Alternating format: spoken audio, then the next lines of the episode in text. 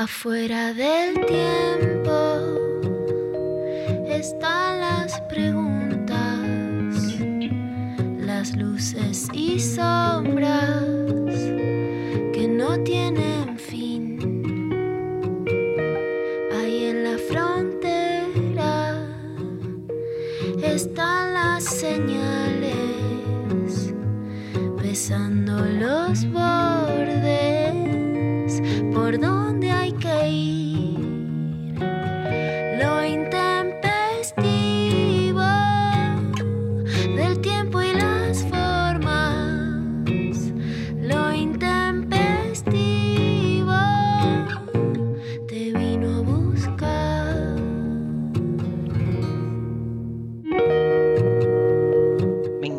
consigna de hoy.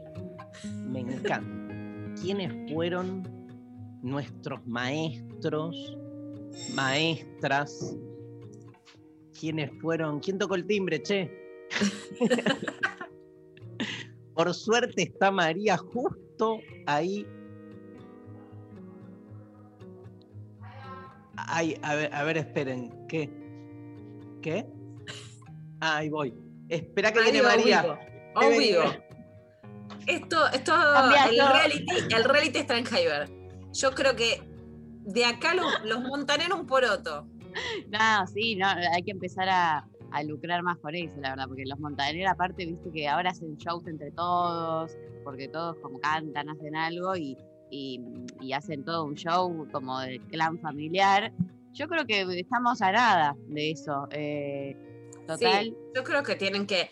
Me gustaría preguntarte, viste que Ricky dice, hasta que Steffi. No, Ricardo dice, hasta que Steffi no se case con Ricky, no es de la familia. Vos, ¿qué paradigma tenés? ¿Cuándo alguien es de la familia? No, no, eh, no hay, no hay, es todo muy abierto. No hay, sí, no, no, no Me gusta. Acá volví, acá volví. Ay, Darío está con la remera de gatite que hace Telma Fardín que te queda hermosa. Le cuento a la gente que yo lo veo por Zoom. Una Vengo foto, de- Mari, sacale a, a Dari que está bebito, bebito. Vengo de hacer gimnasia. Me pongo la remera del gatito. Tiene una onda muy, muy, muy física. Sí. Cero, boludo. Con esta remera da ronroneo cama hasta tarde. No sé si escuchan el podado de árboles que hay. ¿Se escucha? Lali, Eva, no. Ah, Ah, bueno. Este, bueno, volvamos a la, a la consigna. Sí. ¿Cuáles son los maestros favoritos? Digo porque hoy tenemos una entrevista a Diana Mafía que la voy a reventar a preguntas, porque a Diana yo la conocí cuando Diana era muy chica, no cuando era la estrella que es ahora, y no cuando se dedicaba Luciana a temas feministas. O sea, yo la agarré a Diana cuando seguro los temas los tenía ahí dando vuelta, pero no se dedicaba profesionalmente, digamos, ni al feminismo, ni a la filosofía de género. Este, y mm, daba clases de autores así, tipo eh, densos, ¿viste? Que costaba un montón entenderlos y ella era tan pedagógica, tan jugada, tan apasionada. Era una maravilla. Cursé una materia insólita con ella que llamaba gnosiología, que es como la teoría del conocimiento, pero no desde la ciencia, sino de cómo el ser humano conoce la realidad, este, mucha fenomenología, que es toda una corriente de, filosófica recopada, pero muy densa de, de- de estudiar, de leer. Suena, suena densa.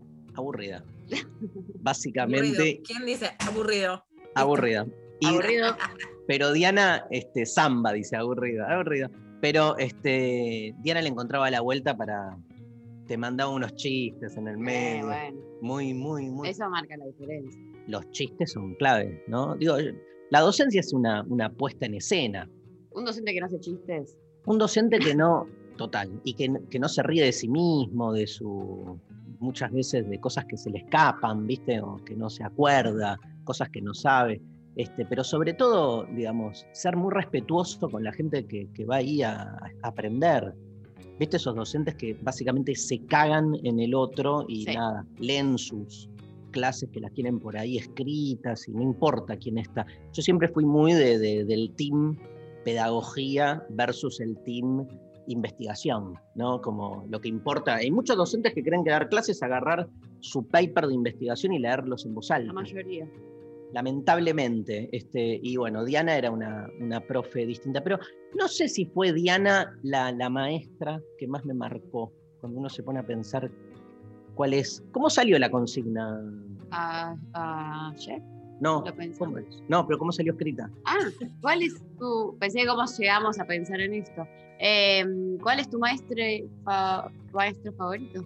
¿Cuál, es ¿Cuál tu, fue tu maestro? ¿Cuál fue tu maestro favorito? Eh, claro, el que más te marcó, ¿no? En, algún sentido favorito, eh, por eso. Este, y vos sabés, creo que lo conté alguna vez, que este, mi maestro como más, eh, el, el que más me impactó a mí, no sé si hay uno, pero reconozco muchos, Lula, en lo que es el mundo de la educación no formal, más que en la educación formal. Por ejemplo, un gran maestro de teatro que tuve, que fue este, Cacho Vidonde, Héctor Vidonde, eh, fue maestro, es, está, está, está por ahí, un día me lo crucé en la calle, este, ya re grande, Cacho, fue diputado, ¿te acordás que fue, mm, no sé, llegó a ser legislador, creo, ¿no? Por Sí, el, por el partido de, de, de El PO. Zamora, por auto, No, no, por el- por el PO, creo, ¿eh? por el partido de Luis Zamora. Ah, sí. Bueno, bueno. tengo, Este, tengo mala memoria, pero ahí, ah, si pierdo, pierdo, pero te jugaré una apuesta. A ver. O sea, en alguna alianza de, de- O sea- sí, sí trotskista, era, venía como del palo. Claro, sí, sí, de, de izquierda militaba con Luis Zamora, ¿no? Un, un candidato emblemático de la izquierda fuera de, de los aparatos que quedó, pero bueno, muy emblemático por vender libros en los colectivos, por ser independiente, por ser honesto. Cacho, no, el, el Zamora. Zamora.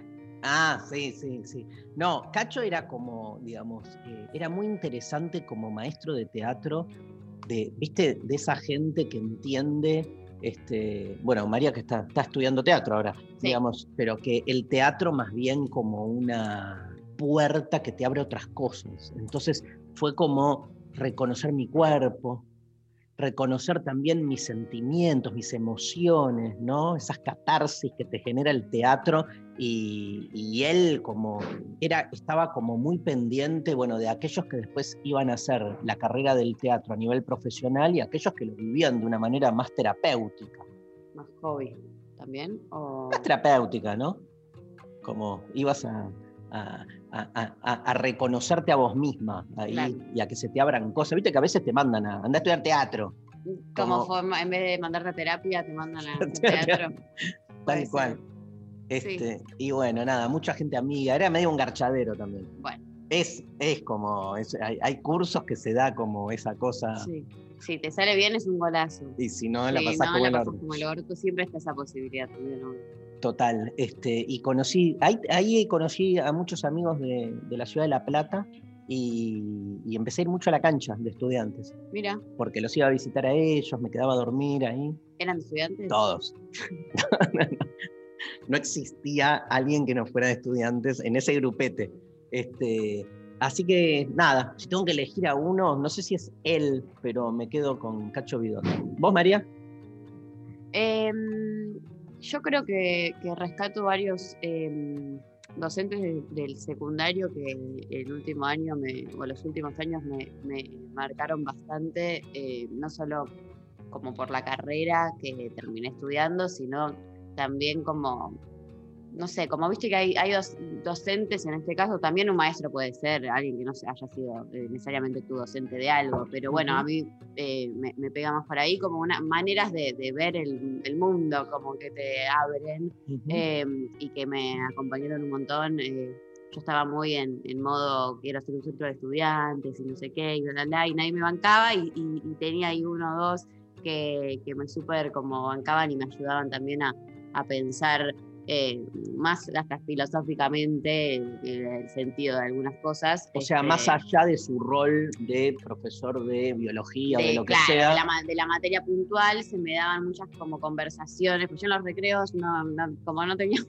mucha onda con mis compañeros, me ponía a hablar con el preceptor, con las docentes, entonces como que eh, muchas de esas charlas que, bueno, que iban mucho más allá y que también hasta, yo estaba como, me- me- hubo una época como que me enojaba mucho con, justamente la institución, eh, ¿no? Eh, educativa y, la pedagogía o falta de pedagogía, entonces eh, por suerte encontré un- personas con las que podía hacer ese tipo de catarsis y me ayudaban también a, criticar desde adentro y pensar nuestros roles. Una dura, María, ¿eh?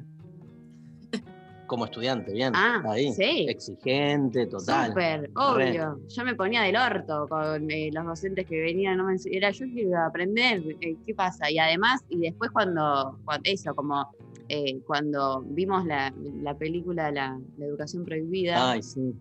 Que yo dije, nada, listo, esto está, esto es, es un ah, peliculón, para quienes no la vieron vayan a buscarla, y me, me angustié, me acuerdo que salí del aula y no paré de llorar, un doble bloque llorando, Ay, no. eh, angustiadísima de decir, como viví todo este tiempo en, no sé, en una mentira, o, o como cómo no me di cuenta todo este tiempo de, de cómo es en realidad este sistema horrible, y mm, me contuvieron un montón, eh, así que nada, re bien.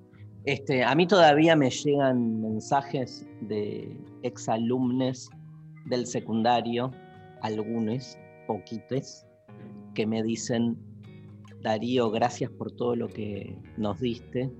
Qué pena que muchas veces te dejabas llevar por los más barderos y entonces este, dabas la mitad de la clase No, o no la dabas a full. Total. Ahí tengo como un reclamo yo hubiese sido de las que reclamaban. Tal, tal cual, pero me acordé por eso, tengo como algún reclamo de, de alumnos y alumnas más de tu estilo, ¿no? Como, pero con la confianza de que me escriben y me dicen. Todo bien. Y hoy, obviamente, con, con esta edad, eh, o sea, re- reformularía muchas decisiones de, de entonces, pero en ese momento me daba cuenta como que, o sea, le tenés que dar clase a un colectivo, que son 30 tipos, ¿no? Este, entonces, aunque tenés tres como recopados, los otros 27, o sea, de algún lado los tenés que contener. Entonces yo a veces entre o los chistes o, por ahí hablar de otra cosa, lo que buscaba era generar algo de transferencia. No es que... Entonces, pero sí es cierto que si hubiese pensado en los tres como más eh, dedicados, hubiese dado clase de otra manera. Pero bueno, son decisiones también que uno toma y es parte de- de la función docente. Lula, ¿te acordás de... o si Me tenés que elegir a, uno Mira. o a una? Sí, mira, acá te tiro porque me quedé pensando, por ejemplo, la actividad política de Héctor Bidonde. Ahí, los dos estábamos en lo cierto. Dari fue, en 2003 fue elegido legislador porteño por cuatro años por el Partido de Autodeterminación y Libertad, que fue creado por Luis Zamora. A los tres años se separó y pasó a integrar con otros legisladores un bloque que se llamó Del Sur. Y en 2007 fue candidato a subjefe de gobierno y a senador nacional por la ciudad de Buenos Aires por la alianza del MST, del Movimiento Socialista de Trabajadores Nueva Izquierda, que encabezaba Alejandro Bodart. Entonces pasó por las, por las dos experiencias. Contanos de, de, mm, algún maestro, maestra, que vos sientas que te haya como marcado. Bueno, yo hice antes de terminar la secundaria, en quinto año, que yo primero quería ser jueza. Ese era lo que yo, eso era lo que yo quería hacer en la vida. Cierto.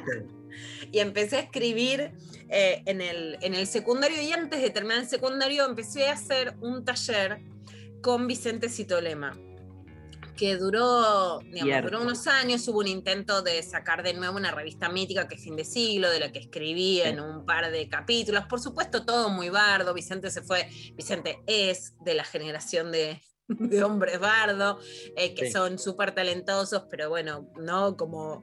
em, no ordenados, vamos a decirlo así, que después se fue a vivir a Mar de las Pampas, es un precursor, Vicente, de lo que después se puso más de moda con Mar de las Pampas. Eh, pero claramente, incluso sin que él se acuerde de mí, porque yo después no fue que como que eso seguí, pero todo el tiempo cito muchas frases de Vicente Citolema que me, que me, Que te quedaron. y me quedaron mucho, ¿no? Hay una frase de Vicente que la digo todo el tiempo que es, si está pasando un caño por la mitad de tu casa, no lo intentes tapar, sino que pintalo de verde. Y es como un lema de cabecera. Mira, Ah, me encantó. aparte es un lema de Vicente Cito Lema. Totalmente. Bueno, ¿no? El la política, show la locura, la del penalización. la chiste. El show del chiste.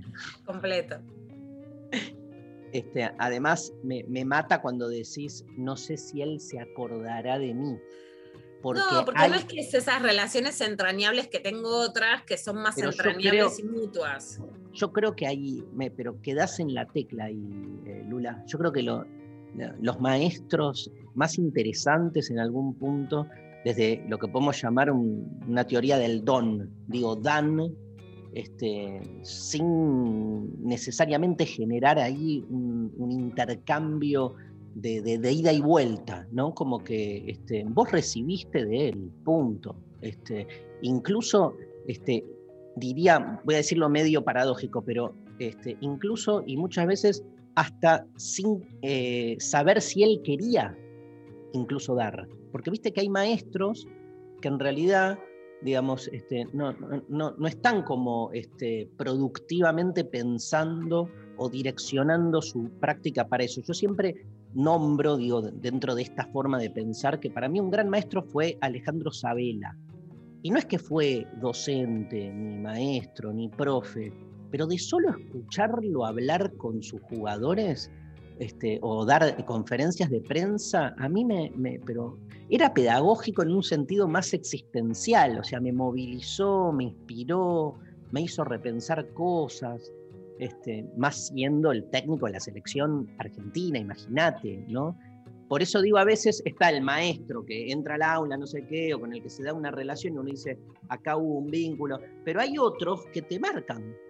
¿Sabes las veces que me pasó, Lula? Me acuerdo una vez una, una chica que me para en el centro, hace años ya, este, yo todavía no había salido así como a la exposición pública, y me dice, este, hola, ¿cómo estás? Hace 15 años fuiste docente mío en el CBC de la UA, eh, yo me había anotado para medicina, y nada, después de cursar Sociedad y Estado con vos, una materia que tienen que cursar todos, digamos, de todas las carreras, este, nada, decidí volcarme a las ciencias sociales, me recibí de comunicadora social y acá estoy trabajando, no sé qué, me cambió la vida. Y yo, ¿quién sos? ¿Viste? Ni me acordaba, o sea, obvio. Este, y de repente tenés como una incidencia que excede, por eso digo, a veces, ¿viste? Este, ese lugar del maestro, la maestra, este, le escapa esa lógica más de- de- de- del intercambio, por decir así. Sí, sí, o de la, o, o de la empatía, ¿no? incluso de la empatía, incluso de la empatía. Bueno, dedicado a Luciana Pecker, el primer tema de hoy, porque es que le gusta esta música, mi amiga Lula Pecker. Arrancamos con todo la mañana de lo intempestivo. La gente, ¿dónde nos escribe? La gente María? nos manda sus mensajes, sus audios por WhatsApp 11 39 39 88 88. ¿Cuáles fueron tus maestres favoritos? Eh, arroba el intempestivo en Instagram y en Twitter. ¿Están llegando mensajes, Lali? Están llegando mensajes. ¿Y audios? También. Están llegando audios, están llegando mensajes. Hay premios, ¿no? ¿Qué se sortea hoy, María? Amor. Se sortea amor. Se sortea amor, este, bueno, envasado, en, Eh, en- frasquitos de 250. eh, en frasquito de, Te lo pago con Mercado Pago. en frasquito de aceite de cannabis. Pero es amor Bueno. lo que va adentro. Es Medicinal. Ah. Te digo que eh, bueno, alto premio. como- Bueno, arrancamos con dedicado a Luz. Eh. ¿Qué? ¿Se llama? Sí, ya veo, Ah. ya. Dedicado a Lula Pecker, es que dije Lula. Ah, La Delio Valdés, de un tiempo a esta parte.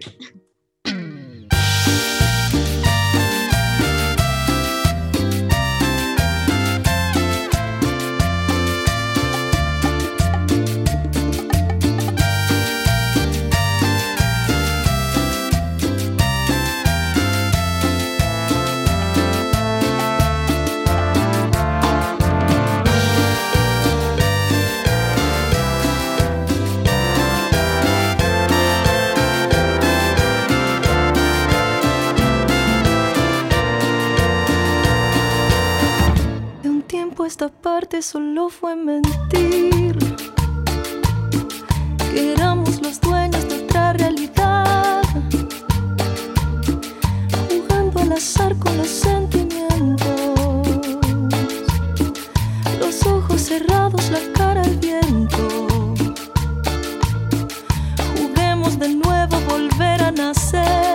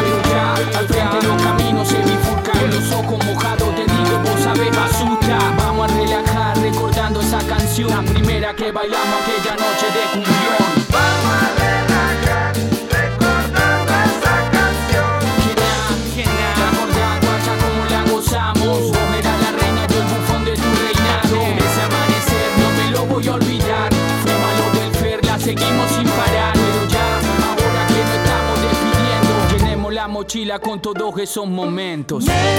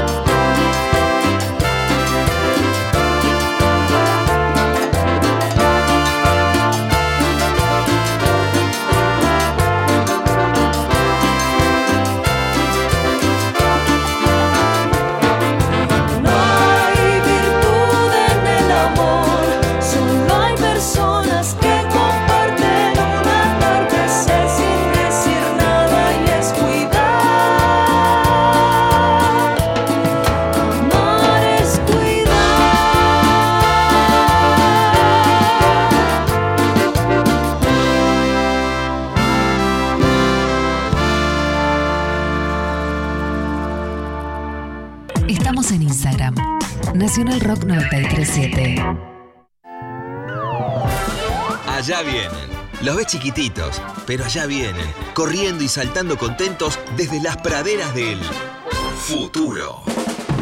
Mex Urtiberea, Pedro Saborido, Sol Despeinada, Alfredo Zayat, Irina Hauser, Lula Mangone, Ceci Elía y Claudia Villapun. El mañana. Parece radio, pero es Por por, venir. venir. El mañana. Desde el lunes 9 de agosto en Nacional Rock. Tomás Fonsi, actor. Cuando hablamos, cuando nos reímos, cuando estornudamos o cuando tosemos, nuestro cuerpo lanza al aire pequeñas partículas totalmente invisibles. Los expertos las llaman aerosoles, como las del desodorante o el repelente de insectos. En esos aerosoles viaja el coronavirus. Los usa como vehículo para ir de una persona a otra. Si tu casa o tu lugar de trabajo están ventilados de forma cruzada, con más de una ventana y puertas abiertas, si el aire circula por todos los ambientes, los aerosoles se dispersan, pierden fuerza y baja el riesgo de transmisión del virus. Por eso deja siempre abiertas las ventanas, por lo menos 5 centímetros, aunque haga un poco más de frío. Que a la segunda ola se la lleve el viento. Seguí cuidándote. Radio y Televisión Argentina, TELAM, Contenidos Públicos, Sociedad del Estado, Secretaría de Medios y Comunicación Pública. Argentina Unida, Argentina Presidencia. Los miércoles a las 20, Nica Vida. Ivana Sherman y el área de género le dan voz al feminismo y a las disidencias. Nica Vida, miércoles de 20 a 21 por 937 Nacional Rock. Hace la tuya. WhatsApp 11 39 39 88 88. Nacional Rock. Mensajes Al 11 39 39 88 88. Estamos atiborrados de mensajes. A ver, este, Lali, mándame uno, porfa. Muy buenos días, gente. Mándenme buenas energías y buena mierda para mi primer día de mudanza acá en Lanús. Bien. Este, Mucha buena energía, mucha buena energía para una mudanza. Me encanta Lanús, qué lindo. Las mudanzas, ¿no? ¿Qué onda? Este, Una verga. sí. Bien, María. eh, el- el- Hoy estoy en esa, ¿eh? Hoy voy a responder todo desde ese lugar. María además está muy que lo malo le dice verga, muy. Muy Ah, verga. sí, vengo, vengo con eso. Quiero dos, dos análisis fenomenológicos previos a la presencia de Diana Mafia. Luciana Pecker va a analizar el por qué a lo negativo. María, tenés que elegir. No solo yo, un, un montón de gente. O analizamos por Sí. qué María le dice verga a lo malo, o analizamos por qué las mudanzas son movilizantes. ¿Qué elegís? ¿Por qué las mudanzas son movilizantes? Gracias. ¿Por qué? A ver. Lo dije porque sé que es lo que María hubiera elegido, eso es lo mejor. Y es porque la casa es como el cuerpo, ¿no? Es como una cosa. Te toma en un lugar muy, muy de raíz. Este. Yo qué sé. No sé, eh, están, yo conozco, no, me quedé porque yo conozco gente de esas que son más nómades, pero que construyeron desde siempre una relación más desapegada con, con el hogar.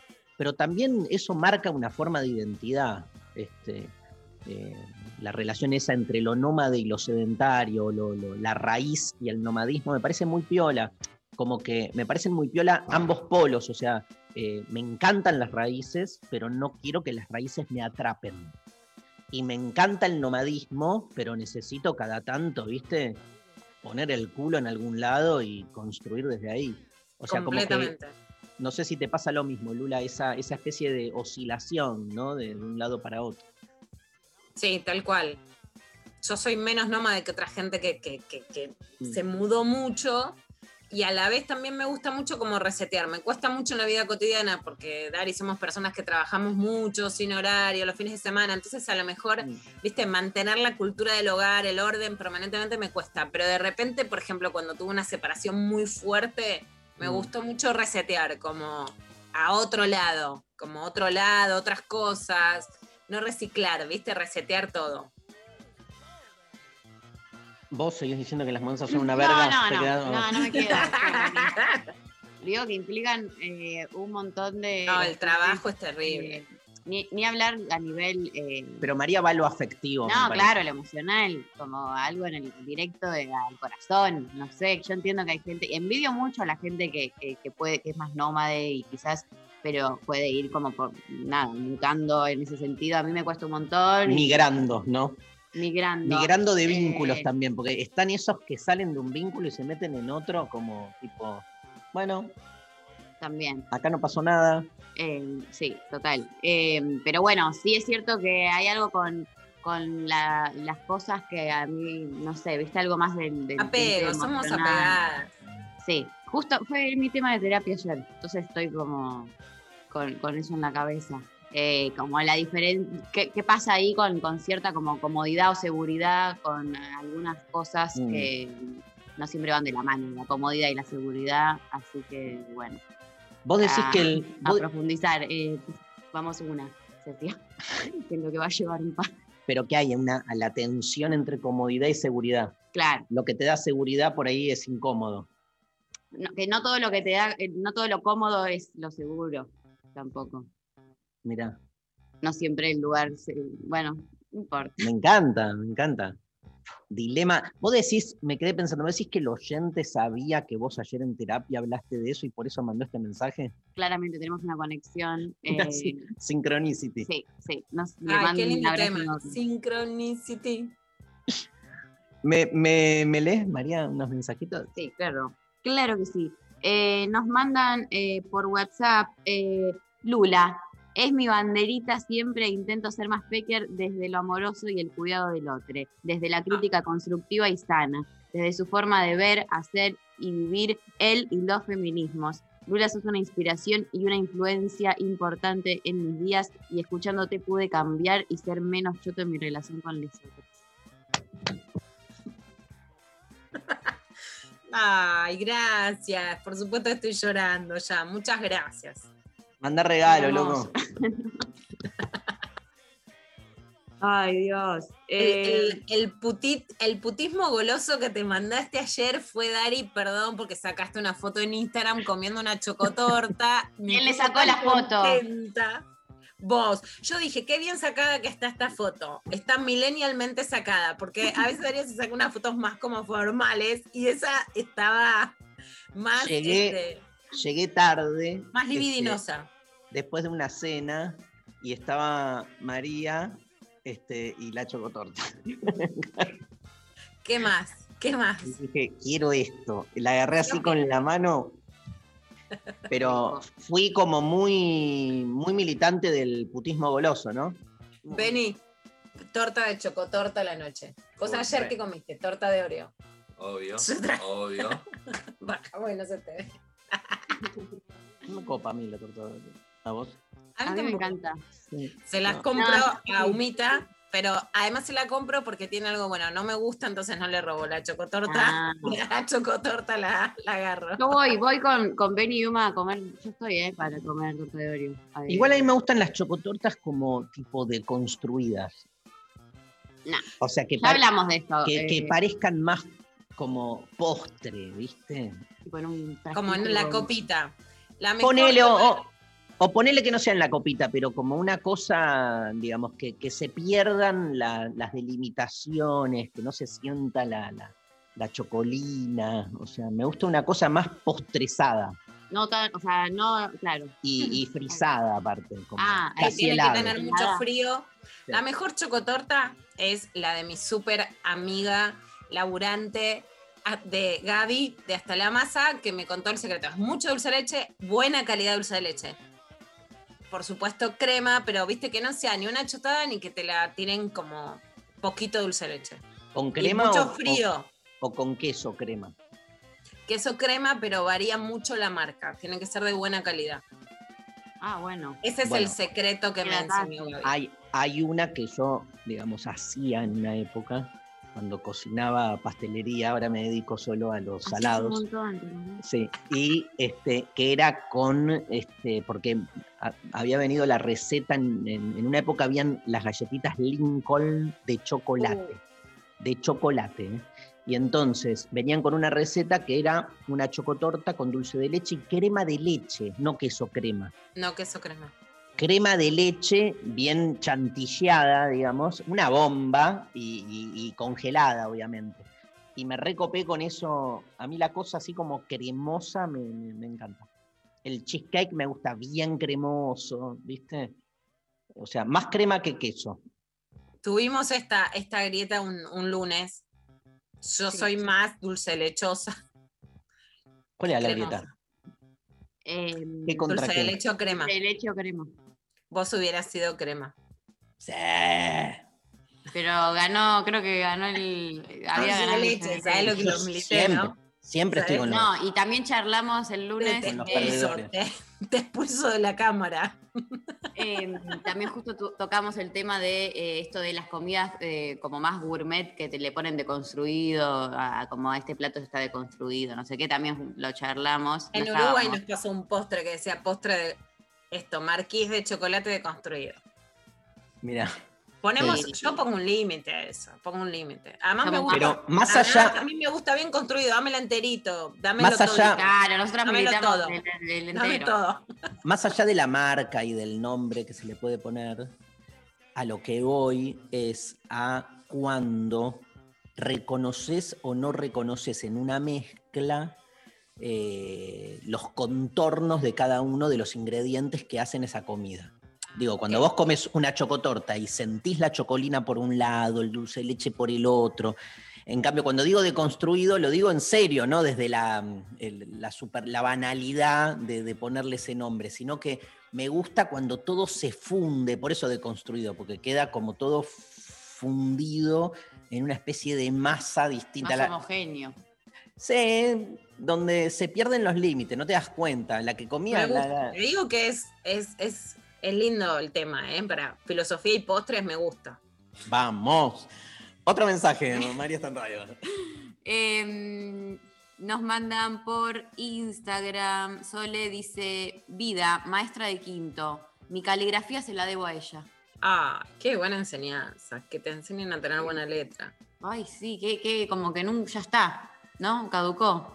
Total. eh, la eso- caligrafía. es esos maestros que te enseñan tips que en, en su momento parecen cosas como banales o, o pelotudas o, o, digamos, o rigideces y que después le, le- toda la vida le agradeces, como por ejemplo, no sé, reglas memorísticas o cosas así, o cómo hacer una división. Y, y Bueno. nada, te salvó la vida, ¿viste? Mi, mi hijo Benito, el de la, el de la torta que, que recién apareció, tuvo toda la secundaria una como maestra particular que es como una tutora, una segunda madre a la que le estoy muy agradecida, que es todo lo que yo no soy. Esto, orden, caligrafía, cómo ordenar, cómo hacer los trabajos prácticos, cómo calmar la ansiedad que, le, que lo manda a hacer dibujos. Es como, y es recontra lo, todo lo opuesto a mí y yo la super amo y le estoy re agradecida porque dio ese orden que falta y de cómo estudiar, cómo hacer la letra, cómo hacer los resúmenes y es algo tan pero tan valioso. Gracias a Gaby. Bueno, es- escuchamos oh, un mensaje más. Valeria nos dice: Una profe de arte que daba clases con una remera de Jim Morrison y compartíamos birra. Hermoso. Espectacular. Otro más. Eh, profe de historia en el secundario y en la universidad profe de antropología y sociología, dice Osvaldo. Eh, después eh, también nos manda Guada, quienes estimularon mi ejercicio de cuestionar e intentar responder, como ustedes. Ay, qué lindo. Eh, la de primer grado, dice otra persona. Mirá. Hay mucho, le- la de primer grado siempre, a mí me remarcó también, es como una maestra que tengo ahí re en Ni la me memoria. Odilia se llamaba. Ah, sí, me acuerdo. acordás? Sí. Era re Me divina. acuerdo de, claro, de la tuya, me acuerdo de la de mis hijos, pero no de la mía. Ah, de la tuya, ¿no? No, no hice primer grado. Te lo salteaste. Fuiste directo a qué? Hice, di, di examen de ingreso a la primaria y pasé, me pusieron directo en tercer ¿En grado. serio? Nada, mentira. mentira. Yo creí. Bueno, hay una cosa, yo me acuerdo mucho, por supuesto, de la maestra de mis hijos de primer grado que se llama Antonia, que es la mejor maestra que vi en mi vida. Pero también Ricardo, que era el director de la escuela pública, que fueron mis hijos, un director muy mítico.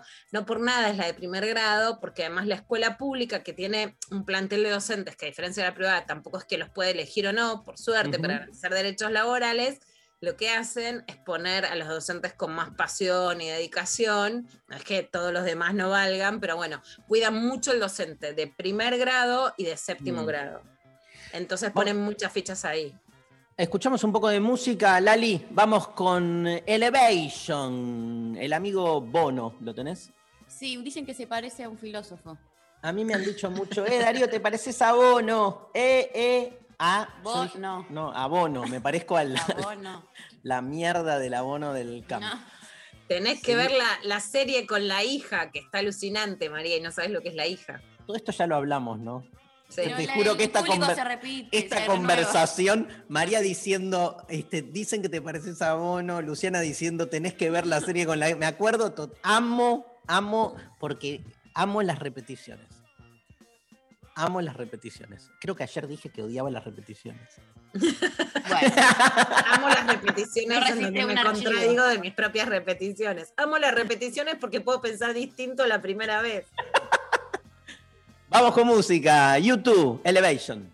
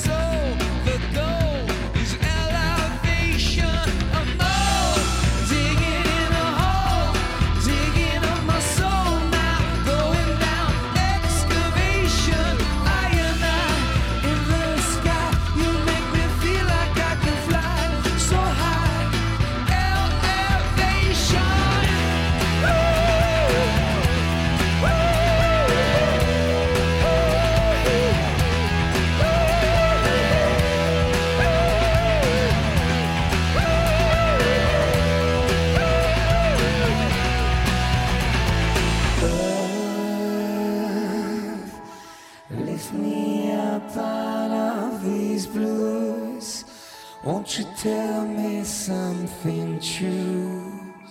I believe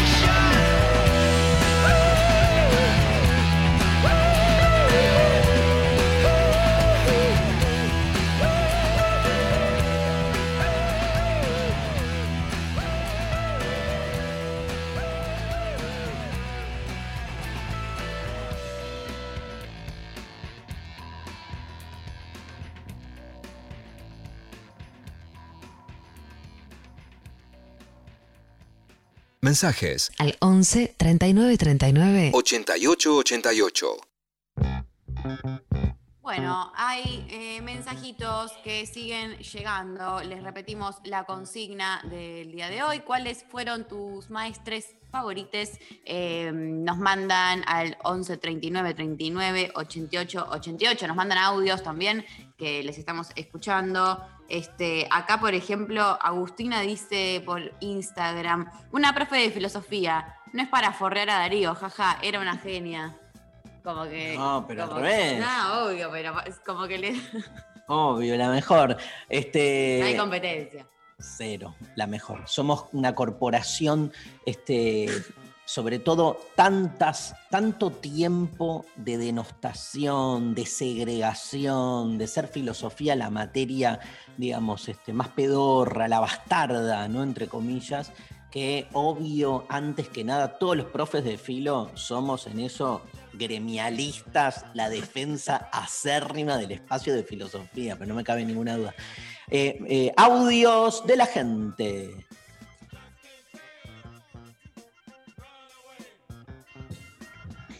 Ay, Bueno, bueno. Hola chicos, buenos días, ¿cómo están? Em, mi, para mí mi maestro más importante eh, siempre fue mi papá, que mm, Darío a mí me hace acordar mucho a él también, por eso lo escucho tanto y me gustan tanto sus clases y escucharles en la radio. Em, él es historiador también eh, y sí es de esas personas también como Darío, ¿no? Que están enseñando con metáforas, con palabras, con dedicación, con mucha tolerancia eh, todo el tiempo. Y la verdad que es, siempre fue un hombre espectacular, un padre espectacular, y me ha enseñado tanto y me sigue enseñando tanto, ¿no? Eh, en el plano sensible, en el plano intelectual, eh, en todo, la verdad. Así que nada, eso, qué mejor maestro. Tremendo. Gracias. muy, muy. Este, bueno, gracias. Este, y aparte, te pregunto, porque me sirve también como disparador. Este, ¿Qué pasa ahí con.? o sea, le pregunto a la experta en este, maestranza, Luciana Pecker. ¿Un padre es Sí. un maestro en algún sentido o no?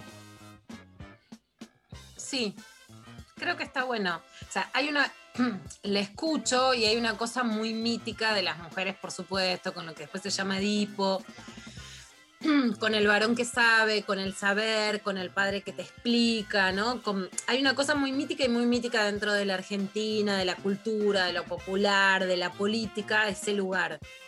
A mí me parece que es un buen lugar, que no hay por qué dejarlos, digamos, a ver, si tiene algo de machismo, sí, si tiene algo de idealización al padre, sí, Claro. si tiene algo de patriarcal, sí, Sí. claramente. Perdón, pero creo que es un lugar a no dejar, a no dejar. O sea, yo creo que tenemos que derribar los lugares chotos que nos, que nos quitan lugar. Por ejemplo, un padre que solo puede dar lecciones y que no puede escuchar a su hija. Obvio. Ahora, un lugar de saber adulto, yo creo que no hay que dejarlo, que te enriquece. El otro día vi un video que postó, que posteó Celeste Giardinelli con Mempo diciéndole cosas muy, muy linda y muy interesante, ¿no? Y ella le decía, bueno, papá, nadie me va a querer como vos. Y le dice, probablemente, ¿no? Como develado todo el truco, nadie me va a querer. me pones la vara muy alta, le dice Celeste. Y dice, sí. Y después postea Celeste una serie de consejos que le da Mempo, bueno, que lea, qué sé yo, ¿no? Un par de cosas triviales. A mí me gustó mucho una de jugar siempre juegos de mesa y jugar al Scrabble. Acá está Uma, que es fan del Scrabble. Digo, muy buen consejo, subir la vara. O sea, que lo paterno te ampare al punto de que, de que sí, de que no te conformes con poco, de que no aceptas que, no aceptes que te choteen en términos de hoy, y que juegues, ¿no? Que leas, que juegues. Me parece que está bueno, que lo que hay que voltear no es lo que ampara, lo que enseña, incluso lo que se idealiza, ¿no? Total. Buenísimo, la experta en maestranza. Amé. Eh, Maru, Eh, buenas chiques, eh, por WhatsApp. Dos, nos dicen, dos profes del último año de la carrera. Flor que me enseñó que el derecho podía y tenía que ser feminista y Juan que me incentivó a ser creativa y plantarme ante las injusticias. Gracias a ellos no abandoné la carrera y encontré ahí mi lugar en la militancia por los derechos humanos. tremendo. Y este, subrayemos ahí, Flor dice, profe de derecho. Y sin embargo, desde la materia derecho, lo que generó fue este, una enseñanza en relación al feminismo. O sea, digamos, eh, también es, importante ver muchas veces que el pensamiento crítico, el feminismo, este, digo, hay un montón de, digamos, de, formas de construcción del pensar que no necesariamente están disciplinarizadas, ¿no? En ese doble juego del término, sino que de repente es un profesor de, no sé, de educación física, aquel con el que este, te, llega desde otro lugar algo que tiene que ver con tu vocación por otra cosa, o con tu pasión, o con tu lucha, o con tu militancia, o con cierto activismo. Este, me parece que hay que salirse de los, eh, de los esquematismos disciplinarios, ¿no? Como que este, con el profesor de matemática solo te puede inspirar a aprender matemática. No, te puede No. generar un montón de otras cosas, como en este caso, digo, donde este, nuestra oyenta este, descubrió, vamos a decir así, el feminismo en una clase de derecho. eh, me hizo, me, me acordé de como en ese sentido tuve unos años de deporte en mi vida y hay algo también en, en, en ese momento, bueno, la que era mi entrenadora, que, que yo, que mi profe, ¿no? Que, que tuve alto vínculo y que también como que eso trascendía como ah, la técnica que me podía enseñar para pegarle mejor a la Claro. pelota. eh, y, y- y como que encontré un montón de enseñanzas también a nivel eh, bueno, lo que es como el deporte, eh, como la- más filosóficamente y también a nivel, eh, bueno, compañerismo, ¿no? Como, eh, la- y la competencia, poder repensar la competencia desde otro lugar. Digo, quizás no es que nos agarraba el equipo y nos decía chicas eh, y hacía una bajada de línea, sino que simplemente se iba dando eh, en el transcurso de, de- de la competencia y de ir a jugar y no sé qué, y se armaban un montón de situaciones súper hermosas que yo como que siempre me sentí muy eh, interpelada por eso y también eh, ahora a la distancia me doy cuenta de un montón de enseñanzas que me quedaron de, eso que está buenísimo y que extraño. y bueno. Aguante el volei. Aguante el vole, que aparte de mañana jugamos a las 9 eh, por la medalla, ¿eh? Vamos. Eh, ¿Me pones otro audio, Lali? Hola, intempestines. Eh, cuando era chico, en los años 70, eh, mi maestro preferido de esa época fue Kung Fu. Lo recuerdo con mucho amor. Y después de grande, hará unos 10, 12 años, eh, una profe de taller literario que me enseñó cosas muy importantes sobre el oficio de escribir que no me voy a olvidar más y que me hacen sentir que puedo ser un escritor siempre, aunque no publique nada, aunque me encantaría publicar. Bueno, y los últimos años, eh, Darío, Darío, un, un maestro preferido. Abrazos. Qué lindo, qué lindo.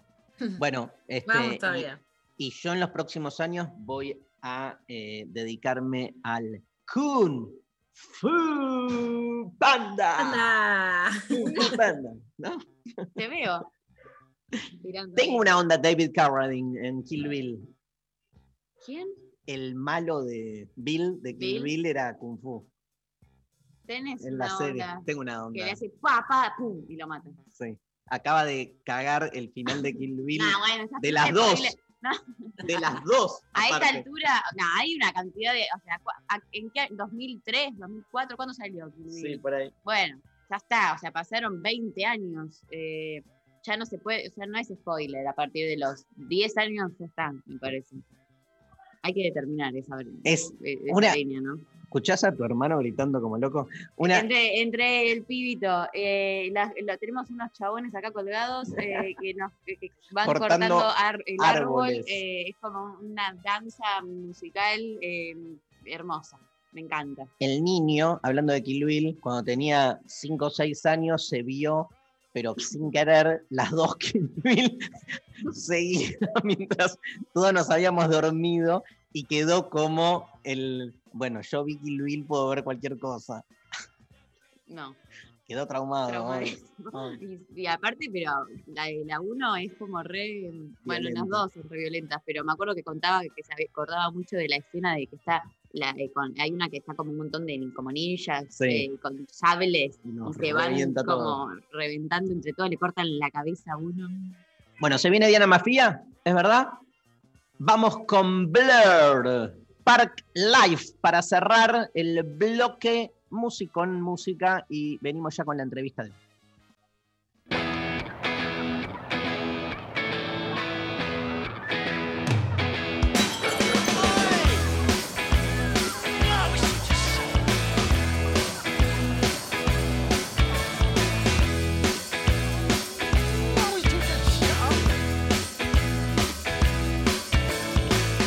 Confidence is a preference for the habitual voyeur of what is known as. A morning suit can be avoided if you take a route straight through what is known as.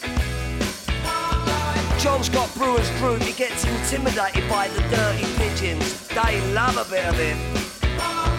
Who's that gut lord marching?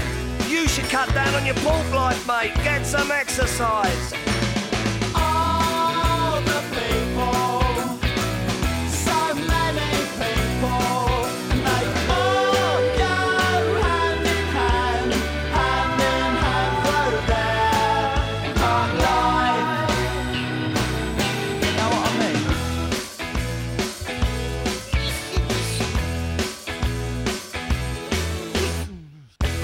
When I want, except on Wednesdays when I get rudely awakened by the dustman. I put my trousers on, have a cup of tea, and I think about leaving the house. I feed the pigeons, I sometimes feed the sparrows too. It gives me a sense of enormous well-being. And then I'm happy for the rest of the day. Safe in the knowledge there will always be a bit of my heart devoted to it. All the people,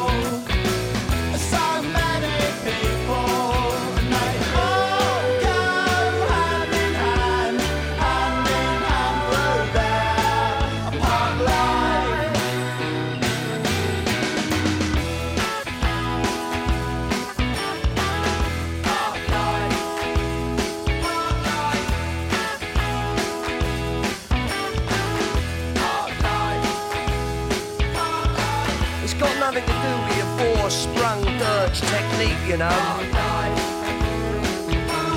And it's not about you joggers who go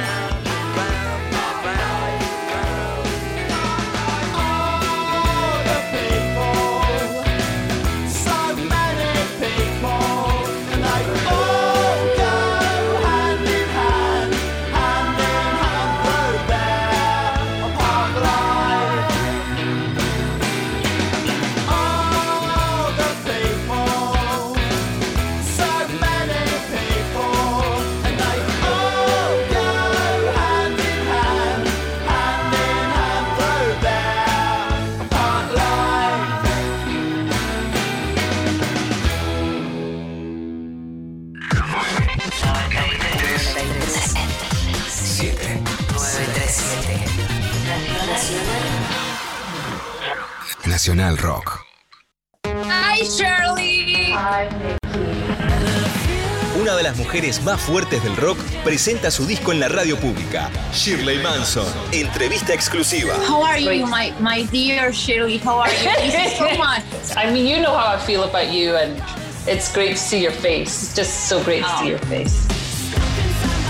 La cantante de Garbage charló con Mickey sobre música, rock, feminismo y Latinoamérica. Shirley Manson en Nacional Rock. I will never let you go, Shirley. never let me go, Mickey. Shirley Manson, entrevista exclusiva en nuestro canal de YouTube. Thank you for everything, Nikki. Seriously. I See you love you. soon. Nacional Rock 937. Los vinilos vuelven a sonar. Oro negro. Las frituras quedaron atrás. También el señor Daniel Melero en vivo. Sí, lo vamos a traer aquí de alguna manera al aire de Oro Negro, música en vinilo, en un simple que editó con Los Encargados. ¿Sí? Oro Negro. Los Encargados, eh, la banda de Suter, ¿sí? Nada, todo el gremio unido para aportar al pop. Sábados de 16 a 18 con Maxi Romero. Oro negro. Por 937 Nacional Rock. Hace la tuya.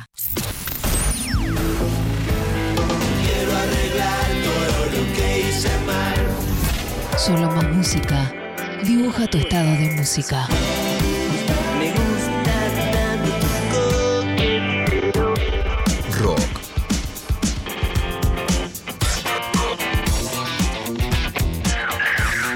Nacional.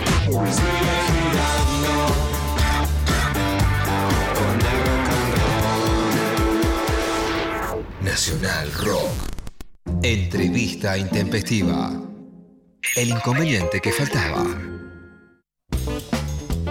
Este aplauso es para recibir a mi maestra Diana Mafia. ¡Bravo! ¡Bravo! ¡Bravo! Qué lindo, qué lindo. Era, era yo igual, ¿eh? Diciendo bravo, bravo. Me alcanza, me alcanza, Darío. Iba cubriendo todos los escorzos. Y digo esto porque la palabra escorzo es una palabra que la aprendí gracias a Diana Mafia. Este, porque cuando yo la conocí, Diana era muy joven.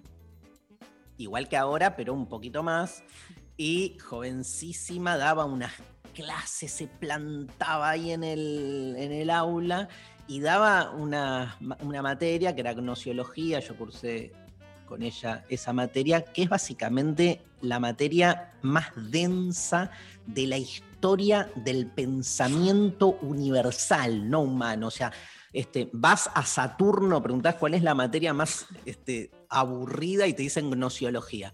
Y no sabemos cómo, pero Diana la hacía interesante y entre otras cosas nos explicó este, desde la fenomenología, que es lo que más estudiábamos, este, lo que era un escorzo me acuerdo la, la, la- nada, los recursos pedagógicos que hoy la tienen a una Diana Mafia que tiene ya una, digamos, trascendencia mayor, está en los medios, este, no trabajando en los medios, pero sí de algún modo este, exponiendo este, muchas de sus ideas y, y mantiene vivo mantiene muy viva esa llama propia del docente, ¿no? de la pedagogía. Siempre la veo, incluso en Twitter, cuando este, se, se trenza en, en- en esas luchas que no tienen sentido, pero que ella como docente, vos ves que la bardean y ella intenta explicarle al bardeador, digamos, que en realidad, si lo piensa de otro modo.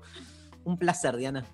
Ah, para mí un gusto enorme además volver a encontrarme con vos y con Luciana, que tenemos tanta historia y que, y que somos tan felices cuando nos juntamos, ¿no? Así que aunque sea así en, en un álbum de estampillas, como llamo esto que tengo en mi pantalla, eh, bueno, ustedes son dos figuritas difíciles para mi álbum de estampillas, así que me da mucha alegría igual. Te hago la primera pregunta. Te amamos, Diana.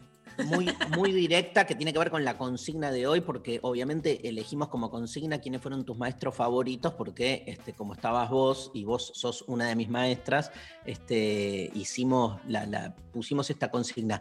¿Vos, vos este, tenés en mente, si tuvieras que elegir a, a alguien que vos digas, esta persona a mí me marcó?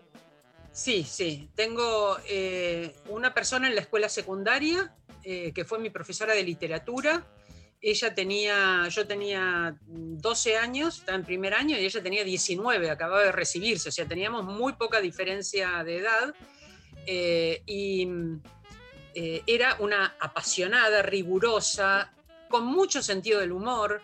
eh, y las cosas que ella nos enseñó de literatura española, bueno, yo me acuerdo cosas de memoria de esa época, porque nos hacía recitar y analizar Claro. las figuras, la retórica, extraordinaria. Pilar Tadei. Eh, de hecho, cuando terminé la escuela nos hicimos amigas, somos amigas, eh, bueno, eh, es una persona que me marcó una cosa que a mí me importa mucho, no tanto la cuestión de sus conocimientos, sino que los tenía muchísimos, ¿no? Sino eso que acompaña al saber, que es el poder transmitirte pasión, curiosidad, ganas de, ganas de saber. ¿Cómo transmitís ganas? El saber no se transmite, cada cual lo adquiere. eh, con, muchas veces es, un- es una transmisión de baja intensidad, ¿no? De baja intensidad, sí, hay que hacer una- un ejercicio para que se fijen los conceptos, pero alguien que te da ganas de abrir el libro, que te da ganas de Claro, resolver claro. lo que te propone. En la secundaria, esa, tuve buenas docentes, pero era una escuela de señoritas. Eh, pero ella fue eh, la, que, la que me quedó como más marcada. En, en filosofía, eh, yo sabés que hice por un lado la carrera en la facultad y por otro lado una formación en la Sociedad Argentina de Análisis Filosófico, en SADAF. En la facultad se veía sobre todo fenomenología, en eh, SADAF filosofía analítica, y eso fueron como mis dos formaciones en las que yo encontraba un puente común y de ninguno de los dos lados querían alentar que se- esa búsqueda, de ninguno de los dos lados. Hasta la década del 90 no se empezó a trabajar en los puentes entre la filosofía continental y la filosofía analítica, algo que a mí me hubiera encantado hacer a comienzos de los 80 y estaba prohibido. No podías hablar del otro, del Me otro. acuerdo, me acuerdo. Yo ya era alumno ahí. Claro. Bueno, eh, eh, allí en Sadaf, eh, el maestro que yo, del que yo también me quedé muy impregnada era Tomás Moro Simpson. Ahora, Tomás Moro Simpson, además de ser filósofo, es poeta, es escritor, es una persona apasionada por la política. eh, sus clases eran clases extraordinarias. Mm. Eh, una vez nos dio la fotocopia de un artículo que no, no estaba, era una traducción, pero estaba agotado. Entonces eh, nos dio la fotocopia de su, eh, de su artículo subrayado por él en colores. Era una cosa, bueno, tener el artículo subrayado por Simpson era como tener un, un- un Dalí en tu, tu casa, es una cosa extraordinaria. Eh, y hay otra persona con la cual me, me ha marcado muchísimo el intercambio eh, y por suerte duermo con ella. Entonces, eh, es algo que continúa, pero que tiene Por que favor, ver... rendir honores, Diana, que sos, sos nuestra pope. ¿No? Le rindo pope, la, más, la feminista más feliz, la bien casada. Te amamos. Sí, eso, esa, claro, la, la productora de este, frases de almanaque. bueno, eh, con La frase de Alberto Almanaque Moretti- es, la, el amor es como la reforma agraria, la tierra y el amor es de quienes lo trabajan, ¿no? Porque está hablando de su marido, Diana, para los que no saben que decís que dormís con ella por eso. que fue, que fue profe mío también, el marido de. Diana, de una materia también así increíble, de Lógica. hacerla entretenida, que es lógica, pero Sí, que pero que él hablando. sigue, sigue luchando ya ahora, digamos, dando sem- seminarios. y todo. Sigue luchando para que lógica no se considere cálculo, sino justamente la filosofía de la lógica. Eh, y eso, evidentemente, el cálculo es lo que luce más, ¿no? Eh, sobre todo a los varones les luce mucho tener capacidad de abstracción y cálculo. Eh, a las mujeres un poquito menos porque aquí no se coge, ¿no? Cuando eh, mucho número, mucho número eh, está difícil, ¿no? Pero en los varones no, en los varones es un- una, una cocarda. Hablamos Eh, de, de Alberto Moretti, ¿no? Hablamos Este, de Alberto Moretti, él prefiere la discreción, pero, y yo se la respeto, eh, siempre le digo, tenés que estar en Twitter, porque a veces mando frases de él o observaciones de él, le digo, mirá, te están pidiendo, el público te lo pide, pero no, no hay caso, no, las redes no son lo de él. Justamente es el tipo de transmisión. Te hago una pregunta. digo esto solamente. Eh, hay, eh, vos lo sabés, Darío. Hay una cuestión que tiene que ver con vivir una vida filosófica, que no es solamente, así como vivir una vida feminista, ¿no? El libro de Sara Ahmed.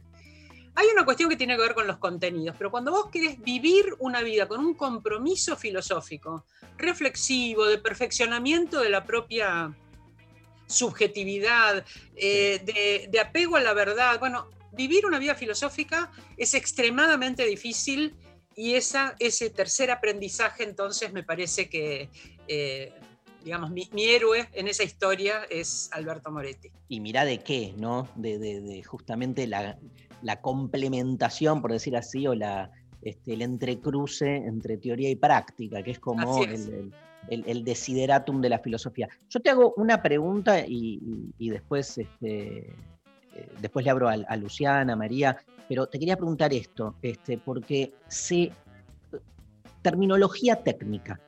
¿Cuál es la diferencia? Porque se lo usa mal indistintamente entre filosofía de género y filosofía feminista.